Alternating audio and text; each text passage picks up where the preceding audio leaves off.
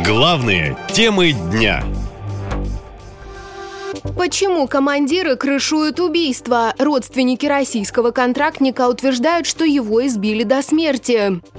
О трагедии, которая произошла с 48-летним токарем из Екатеринбурга, первым сообщило издание агентства. Мужчина два месяца назад подписал контракт с Минобороны, а на днях умер. Жена погибшего Михаила Пичугина утверждает, что мужа забила до смерти военная полиция. Прошло больше 10 дней, а уголовного дела все нет. Он был в военной части в Ростовской области. Там в начале 20-х чисел августа со служивцами без разрешения командиров пошел купаться на реку. Военная полиция застала их там, приковала наручниками к дереву, чтобы они не могли сопротивляться, и жестоко избила. Он успел рассказать мне об этом по телефону, ему было плохо. На третьи сутки стало еще хуже, а после он скончался.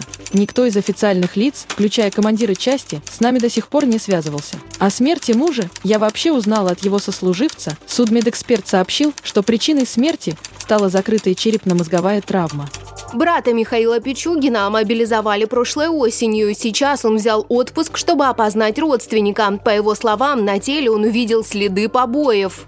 Весь бок синий, видны на запястьях следы от наручников до мяса. Результаты экспертизы выдать отказались, сославшись на военную тайну. Юристы уверены, командованию пытается скрыть факт избиения и насильственной смерти. Родственники убитого контрактника написали заявление в следком, военную прокуратуру и в приемную президента. При этом по словам брата Пичугиной, следователь заявил, что не видит оснований для возбуждения уголовного дела. Избиение, моральное унижение, насилие, доведение до суицида, пытки и убийства призывников – норма для российской армии, говорит правозащитник Олег Сычев. Обычно несколько человек начинает издеваться над одним. Так называемые забавы старослужащих отличаются жестокостью и часто ведут к тяжелым увечьям. Если русские солдаты обычно издеваются над младшими по званию или силе, то кавказцы объединяются в землячество и уже толпой мордуют русских. Широкой огласке придаются единичные дела, которые по разным причинам вовремя не удалось скрыть. Военные эксперты говорят, что современная армия не может строиться на дедовщине, как это было в Советском Союзе. Сейчас всем очевидно, деморализованные военные с поломанной психикой не способны эффективно отражать атаки противника. Ведь современные военные действия – это не только оружие, но и боевой дух, отмечают военкоры. Наша лента.